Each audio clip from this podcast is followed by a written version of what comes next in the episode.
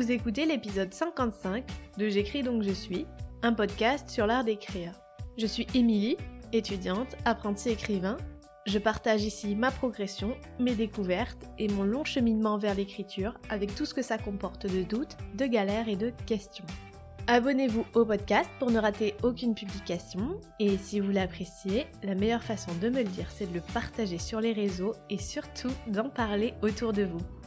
Bonne écoute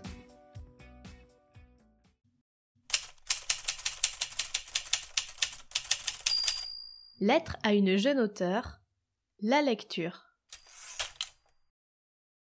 Lis des livres, encore et toujours.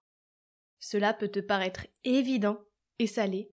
Salé tellement que tu pourrais en oublier presque les bienfaits de la lecture sur l'écriture. Ne t'embarrasse pas des conventions. Ne lis pas pour faire comme les autres, pour plaire aux autres, pour suivre l'actualité, les modes, les tendances qui soufflent et s'essoufflent d'une année à l'autre.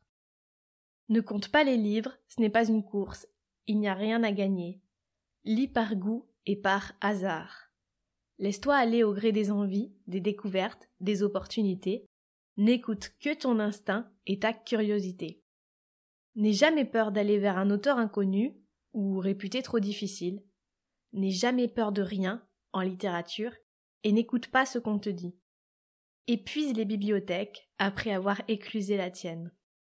Continue de construire ton panthéon personnel, chouchoute tes modèles, trouve-toi en d'autres. Lis des classiques qui ne te laisseront jamais tomber et qui t'enseigneront bien plus de choses que tu ne crois. Lis aussi des contemporains qui t'en apprendront d'autres. Certains t'agaceront ou te feront lever les yeux au ciel, d'autres te laisseront de marbre, et d'autres enfin t'inspireront une image, une idée ou un style auquel tu n'avais pas pensé. Tous, quels qu'ils soient, te nourriront sans que tu en aies conscience, viendront nourrir ton écriture. Tes mots seront la somme discrète de tes lectures. Mais ne lis pas que des romans, pars à l'exploration de contrées inconnues. Intéresse-toi à la poésie, aux essais, au théâtre, à la philosophie, aux biographies, aux bandes dessinées et aux albums pour enfants. Fais feu de tout bois, abreuve-toi de mots, de sensations et d'images. Il n'y a rien qui ne puisse venir alimenter ta propre flamme. Si un texte te résiste, accepte la difficulté. Même quand tu ne comprends rien à rien à ce que tu lis, tu es déjà en train d'apprendre. Ton cerveau éponge, retient, absorbe, assimile. En tant qu'auteur, les livres seront toujours ton refuge. En cas de doute ou de page blanche, frappe à la porte de tes écrivains préférés. Laisse-toi envelopper dans leur prose comme un long manteau les jours d'hiver. Toujours ils te protégeront, te redonneront courage, te rappelleront pourquoi toi tu écris. Ils seront toujours à tes côtés, partie intégrante de ta vie. N'hésite pas non plus à relire des livres. Ce n'est pas une perte de temps. Chaque lecture est une découverte.